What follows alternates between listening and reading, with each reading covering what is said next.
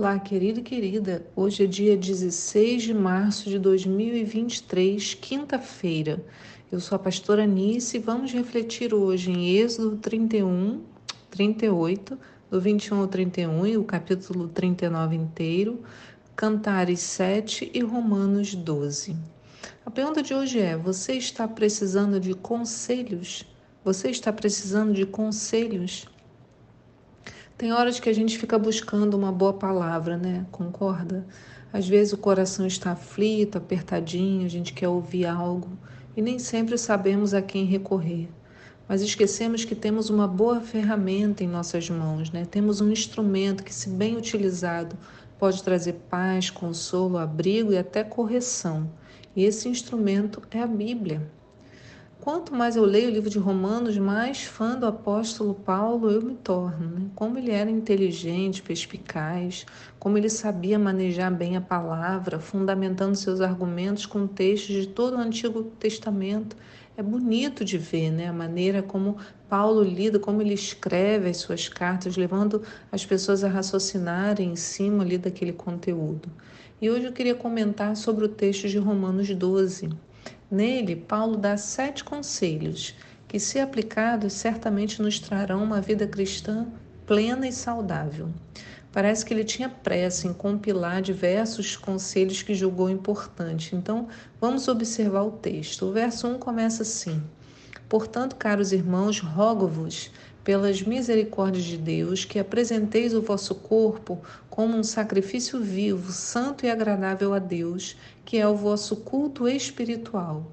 E não vos amoldeis ao sistema deste mundo, mas sede transformados pela renovação das vossas mentes, para que experimenteis qual seja a boa, agradável e perfeita vontade de Deus. Então, a primeira coisa que Paulo ensina é que nossa mente precisa ser renovada. Um texto bem conhecido, mas que a gente precisa dele o tempo todo. Mas não é renovar por renovar. É que sem isso não conseguiremos discernir a vontade de Deus. Então não é uma briga com o sistema mundo por si, né, per si. É uma compreensão de que se eu não limpo a minha mente, daquilo que está no mundo, eu não consigo discernir a vontade de Deus, né? Por isso que ele fala, para que experimenteis boa, agradável, perfeita vontade de Deus. Então eu só consigo experimentar se minha mente se transforma. Então, um cristão deve viver em transformação. Se não há a presença do Senhor, ali não haverá mudança. Então, eu preciso observar. Se eu sou do mesmo jeito há muito tempo, eu preciso analisar o quão próximo de Deus de fato eu tenho vivido. Talvez a verdade seja um pouco diferente daquilo que eu acredito. Às vezes eu posso falar, não, eu tô, é sim, eu sou cristão, mas eu não estou tendo uma vida de transformação, né? E só eu posso observar isso em mim, porque o exterior às vezes ele se apresenta, né, muito bonito aos olhos das pessoas, mas eu também conheço, né, e sei quem sou eu de verdade. Bom, no segundo conselho, então, o primeiro é esse, né? Uma transformação da mente, uma renovação. Segundo conselho, Paulo nos ensina a não sermos soberbos, tendo uma opinião justa sobre nós mesmos, é, baseada na sabedoria. Ele diz assim no verso 3, né? Porquanto, pela graça que me foi concedida, exorto a cada um de vós que não considere a si mesmos além do que convém, mas ao contrário, que tenha uma autoimagem equilibrada, de acordo com a medida de fé que Deus lhe proporcionou. Gente, ter uma autoimagem equilibrada é um desafio. né? Você saber exatamente quem você é, seus pontos fortes, seus pontos fracos. Né? A gente vai envelhecendo, isso vai tomando assim um corpo, né? Mas ainda assim, isso a gente desejar essa trajetória de crescimento, né? Senão eu posso sempre ter uma imagem distorcida ao meu próprio respeito. Por isso que ele fala, ó, não considere a si mesmo além do que convém, né? Porque tem ah, gente que se acha, então ele coloca a gente no nosso lugar. Né? Então, como ter uma autoimagem equilibrada? Pela participação no corpo, pelo envolvimento com os outros, né? tendo pessoas de referência para nos dizer a verdade. Paulo explica isso no texto seguinte, na continuidade, né? É, ele fala assim, no verso 4: Pois assim como em um corpo temos muitos membros e todos os membros não têm a mesma função, assim também nós, embora muitos, somos um só no corpo de Cristo e cada membro está ligado a todos os outros. Temos diferentes dons de acordo com a graça que nos foi dada. Se alguém tem um dom de profetizar, use-o na proporção da sua fé. Se o teu dom é servir, sirva. Se é ensinar, ensina. Se é encorajar, haja como encorajador. O que contribui, coopere com generosidade. Se é exercer a liderança, que a com zelo. Se é demonstrar misericórdia, que a realize com alegria. Então, a autoimagem equilibrada vem pelo reconhecimento dos dons, os meus e os dos outros. O nosso dom não faz de nós alguém melhor ou pior do que o outro. A medida da fé relaciona-se com aquilo que Deus deu a cada um. Nossos dons e talentos são únicos, nos tornam especiais. Mas cada um é especial pelo dom que recebeu. Então eu não sou mais especial do que o outro, nem o outro mais especial do que eu.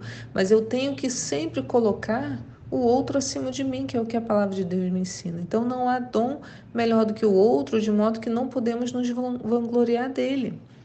Gente, vamos pensar, nem ao menos escolhemos os dons. Deus deu o dom de acordo com a sua própria vontade. Como nos ensoberbecer que de algo, né, com algo que a gente ganhou de presente? Vamos pensar, ah, eu vou falar, olha, eu respiro como ninguém. Ninguém fala isso, né? Eu respiro muito bem. Então, como que a gente se vangloria de alguma outra coisa que também ganhamos, né? Então, o que nós devemos fazer? Exercer. Não podemos é ficar parados, tendo recebido do Senhor tantos presentes. E se ainda não sabemos o que Ele nos deu, precisamos buscar, nos envolver e no tempo certo conheceremos. Mas é no movimento, como a gente tem visto, que as coisas acontecem. O terceiro conselho dado é, no verso 9: o amor seja sem qualquer fingimento. Odiai, sim, o mal e apegai-vos ao bem. Amai-vos dedicadamente uns aos outros com amor fraternal, preferindo dar honra às outras pessoas mais do que a si próprios. Gente, amar não é fácil, não é simples, principalmente o amor que o Senhor Jesus nos propõe, que é amar sem hipocrisia, honrando aos irmãos. E como fazer isso? Né? Sendo cheios do Espírito Santo. Só assim seremos capazes de nos amar, amar o outro, colocar o outro acima de nós. Né? Não é fácil, mas é possível. É possível pelo meu esforço? Não. É possível pela minha submissão ao Senhor. O quarto conselho no verso 11. Não sejais descuidados do zelo, sede fervorosos no espírito, servi ao Senhor. Então, Paulo nos ensina a não termos preguiça em servir ao Senhor, ter esse fervor no espírito, né? disponibilidade e zelo com aquilo que Deus colocar em nossas mãos. Isso inclui família, trabalho e igreja. Não adianta cuidar da igreja e esquecer a família, ou cuidar da família e não ir à igreja, ou ser uma bênção em casa e no trabalho ser uma pessoa mesquinha, encrenqueira. Né? Ou produzir muito na igreja e não fazer o trabalho como tem que ser feito. Né? Então, tudo é equilíbrio. Quinto conselho, no verso 12: Alegrai-vos na esperança, sede pacientes na tribulação, perseverai na oração. Então, o que, que isso significa? Paulo nos insta a manter viva a fé e o relacionamento com Deus, mesmo em tempos de dificuldade. Perseverar em oração significa manter-se em contato com Deus diariamente, sempre apresentar a Ele todos os aspectos da nossa vida. Só assim conseguiremos dar conta dos dias difíceis. Né? Há uma esperança proposta para nós que nos leva a produzir paciência durante a tribulação. Aleluia, né? Só por essa esperança que eu sou capaz de ser paciente no meio da tribulação. O sexto conselho, no verso 13, diz: Cooperai com os santos nas suas necessidades, praticai a hospitalidade. Então, ser hospitaleiro e cooperar com aqueles que necessitam pode parecer difícil e de fato é, mas a prática vai nos ensinando a sermos mais sensíveis às necessidades dos que estão à nossa volta. E o coração cheio de Jesus vai sendo transformado em um lugar amoroso e cheio de misericórdia. Irmãos, a gente não faz algo porque é fácil. A gente faz porque o nosso coração nos move a fazer, ou ao menos nos move a desejar a fazer, porque é o que o Senhor deseja. Né? Eu quero fazer o que o Senhor deseja.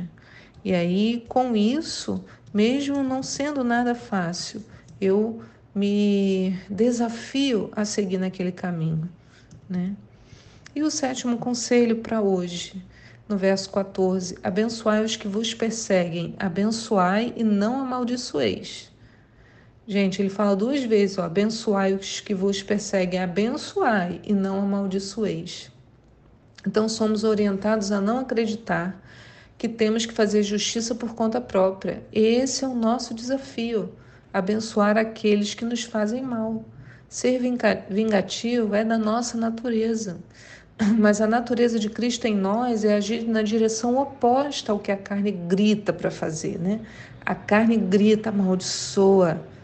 E aí o meu espírito, fortalecido pelo Espírito do Senhor, lembra para minha alma e eu digo: não, eu vou abençoar. Né, o verso 16 diz: Vivei em concórdia entre vós, não sejais arrogantes, mas adotai um comportamento humilde para com todos. Não sejais sábios aos vossos próprios olhos. A ninguém devolvei mal por mal. Procurai proceder corretamente diante de todas as pessoas. Então ele diz para tentarmos sempre que possível viver em paz com todos, porque isso muitas vezes depende de nós há de se ter um esforço para que isso aconteça. Mas fazendo dessa forma, apresentaremos o amor de Deus às pessoas muito mais eficiente do que uma pregação. Em tempos de tanta maldade, temos que manter em nossa mente o que diz a partir do verso 18, terminando esse último conselho. Empreendei todos os esforços para viver em paz com todos. Amados, jamais procurai vingar-vos a vós mesmos, mas entregai a ira de Deus, pois está escrito: Minha é a vingança, eu retribuirei, declarou o Senhor. Ao contrário, se o teu inimigo tiver fome, dá-lhe de comer, se tiver sede, dá-lhe de beber, porquanto, agindo assim, amontoarás brasas vivas sobre a cabeça dele. Jamais te entregues ao mal como vencido, mas vence o mal com o bem. Aleluia! Desafios, conselhos desafiadores, mas que nos colocam no eixo, né? É como uma, um molde. Coloca a gente ali e fala: Isso aqui é onde você tem que se acertar, se ajustar. Você vai vendo, nossa, está faltando um pedaço para esse chegar aqui na borda desse molde, né? E por aí vai. Sete conselhos para uma vida sábia. E qual deles mais falou seu coração? Me conte. Um grande abraço e eu te espero aqui para o próximo devocional. Tchau!